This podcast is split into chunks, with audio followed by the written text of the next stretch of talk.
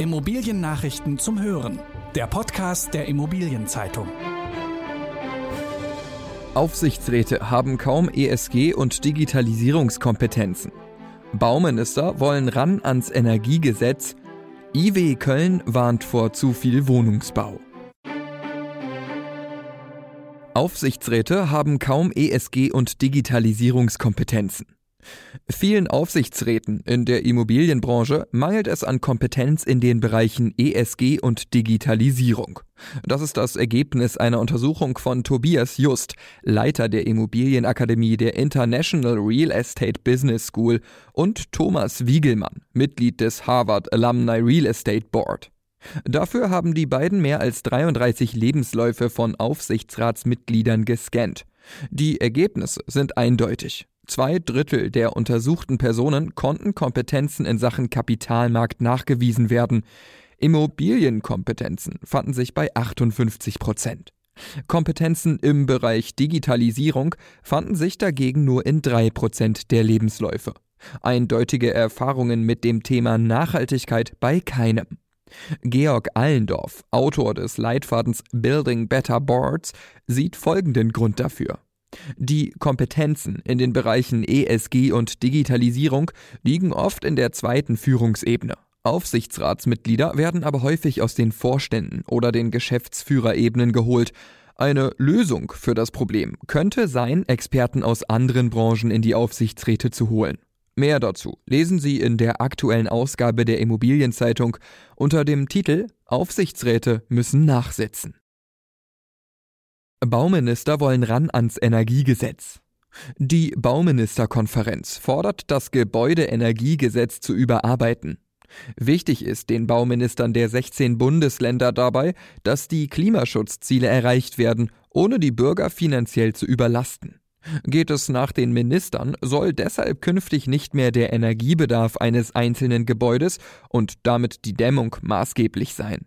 Stattdessen sollte der Treibhausgasausstoß von Immobilien und ganzen Quartieren die wichtigste Kenngröße werden. Damit könnte technologieoffen nach den effektivsten und kostengünstigsten Lösungen gesucht werden, lautet die Begründung. Zudem fordern die Bauminister den Bund dazu auf, Klimaschutzmaßnahmen im Bestand ausreichend und langfristig verlässlich zu fördern. Der Bund sollte daher auch die überraschend getroffene Entscheidung zurücknehmen, die Effizienzhaus 55 Förderung für Neubauten zum 1. Februar 2022 zu streichen. Damit keine Finanzierungslücke im Bau entsteht, fordern die Minister vielmehr eine Übergangsfrist bis Ende des Jahres 2024. Büroleerstand wächst um eine Million Quadratmeter. Rund 4,8 Millionen Quadratmeter Büroflächen stehen derzeit in den deutschen A- und B-Städten leer. Das ergab eine Berechnung des Maklernetzwerks Deutsche Immobilien. In den insgesamt 14 beobachteten Städten entspricht das einer Leerstandsquote von 4,4 Prozent. Dabei waren vor einem Jahr noch rund eine Million Quadratmeter Bürofläche mehr belegt. Laut der Studie ist der Bürovermietungsumsatz in den ersten drei Quartalen 2021 im Vergleich zum Vorjahr um rund 6 Prozent gestiegen. Die Spitzenmiete erhöhte sich dabei auf rund 33,10 Euro pro Quadratmeter. Das mittlere Mietenniveau für Büroflächen in Citylagen ging hingegen zurück. Es sank binnen Jahresfrist um 5,7 Prozent auf 21,50 Euro pro Quadratmeter. Das IW Köln warnt vor zu viel Wohnungsbau. Jährlich 400.000 neue Wohnungen, wie es die SPD will, sind dem Institut der deutschen Wirtschaft in Köln zu viel. Die Ökonomen kommen auf einen Bedarf von jährlich 308.000 neuen Wohneinheiten. Zudem warnt das Institut, dass Neues oft in den falschen Städten und Landkreisen entsteht. Den Berechnungen zufolge baut derzeit jeder zweite Kreis mehr als notwendig. Am meisten neue Wohnungen bis zum Jahr 2025 braucht es demnach in den oberbayerischen Landkreisen Landshut, Erding und Dachau. Bei den Großstädten ist der Bedarf in Frankfurt am Main, Berlin und Hamburg am größten. Vonovia will 8 Milliarden Euro einsammeln.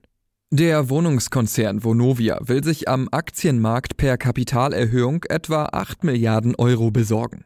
Damit soll die Übernahme der Deutschen Wohnen finanziert werden. Durch die Kapitalmaßnahme steigt die Zahl der Vonovia-Aktien um 35 Prozent. Als Termin für den Beginn der Zeichnungsfrist wurde der 24. November genannt. Ausgegeben werden die Aktien gegen Bar zu 40 Euro pro Stück und das zunächst an die Aktionäre mit Bezugsrecht. Vonovia muss nicht fürchten, auf den Papieren sitzen zu bleiben. Unter anderem die beiden Großaktionäre Norges Bank und APG haben sich verpflichtet, ihre Bezugsrechte voll auszuüben. Außerdem hat sich das Bankenkonsortium, das die Kapitalerhöhung platzieren wird, vertraglich zum Erwerb der Aktien verpflichtet. Wertgrund baut für 180 Millionen Euro Lieselquartier in Göttingen. Auf dem früheren Areal der Gothaer Versicherung in Göttingen will Wertgrund Immobilien bis Anfang 2025 etwa 570 Mietwohnungen bauen. Das Projekt soll den Namen Lieselquartier tragen. Die Pläne stammen von den Architekten Max Dudler und Carsten Venus. Verantwortlich für die Gestaltung der Außenräume zeichnen die Landschaftsarchitekten Hubertus Schäfer und Markus Pieper vom Büro Greenbox. Für insgesamt 180 Millionen Euro sehen die Entwürfe 44.000 Quadratmeter Wohnfläche vor. 40 Prozent davon sollen gefördert, preisreduziert oder preisgedämpft sein. Zehn der Wohnungen sollen für Menschen reserviert bleiben, denen die Obdachlosigkeit droht. Zudem sollen auf dem Gelände eine Kita und rund 600 Studentenapartments entstehen. Die Apartments baut Basecamp. In der kommenden Folge beschäftigt sich der IZ-Podcast mit dem Koalitionsvertrag von SPD, Grünen und FDP. Das waren die wichtigsten Schlagzeilen der Woche aus der Immobilienbranche.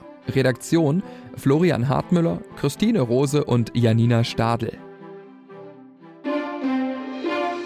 Alle News gibt es zum Nachlesen in der aktuellen Ausgabe der Immobilienzeitung. Jetzt 10 Euro sparen mit dem Schnupperabo. Mehr Infos unter iz.de slash Schnupperabo.